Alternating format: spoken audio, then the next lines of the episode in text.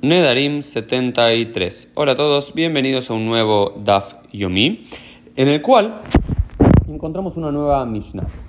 Por supuesto, la Mishnah trabaja y la Mishnah, la Gemara generales, trabaja en los casos que son grises, en los casos que no es claro la resolución, en los casos que es Shahor al Labán, blanco sobre negro, negro sobre blanco, que es muy obvio el sí o no. La Mishnah trabaja no esos casos, sino los casos que son dubios, ¿no? los casos que son dudosos.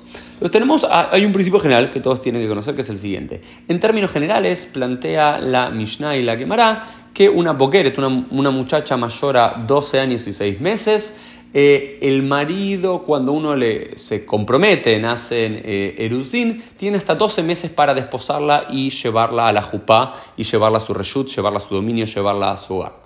Y en el caso de una viuda, hay hasta 30 días para poder hacerlo. En el caso desde que se comprometió hasta que se casó, desde Eruzin hasta Nisuin. Por supuesto, en nuestros días, hoy hacemos todo junto.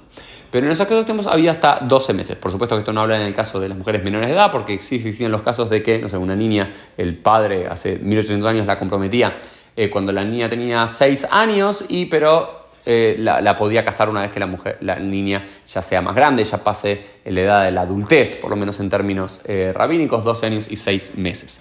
Ahora bien, si por algún motivo el hombre luego de haberse comprometido con esta mujer, con esta mujer, cuando ya pasa la adultez, pasa un año, o sea, 13 años y 6 meses, y no se casó con ella, no la llevó a la jupá, aún así tiene que mandarla, tiene que darle el mesonot.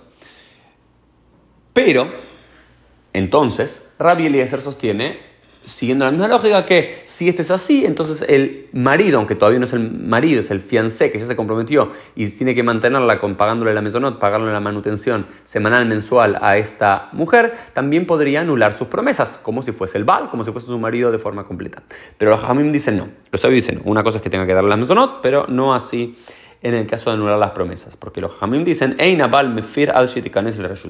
el hombre, el marido, no aluna las promesas de su mujer, sino hasta que entre literalmente a su dominio, es decir, sino que entre hasta su, hasta su jupá, que la jupá antes representaba el hogar, por lo cual representaba el dominio del hombre. Entonces una cosa es que sí, hay que mantenerla luego de 12 meses si por algún motivo no se casó, pero no así esto no aplica en el tema de las promesas, que todavía tiene que esperar a ser el full fledged, como se dice en inglés, es su mujer en todos los sentidos de la ley, para poder anular sus eh, promesas. Esto fue un poco el Dafim del día, nos vemos Dios mediante en el día de mañana.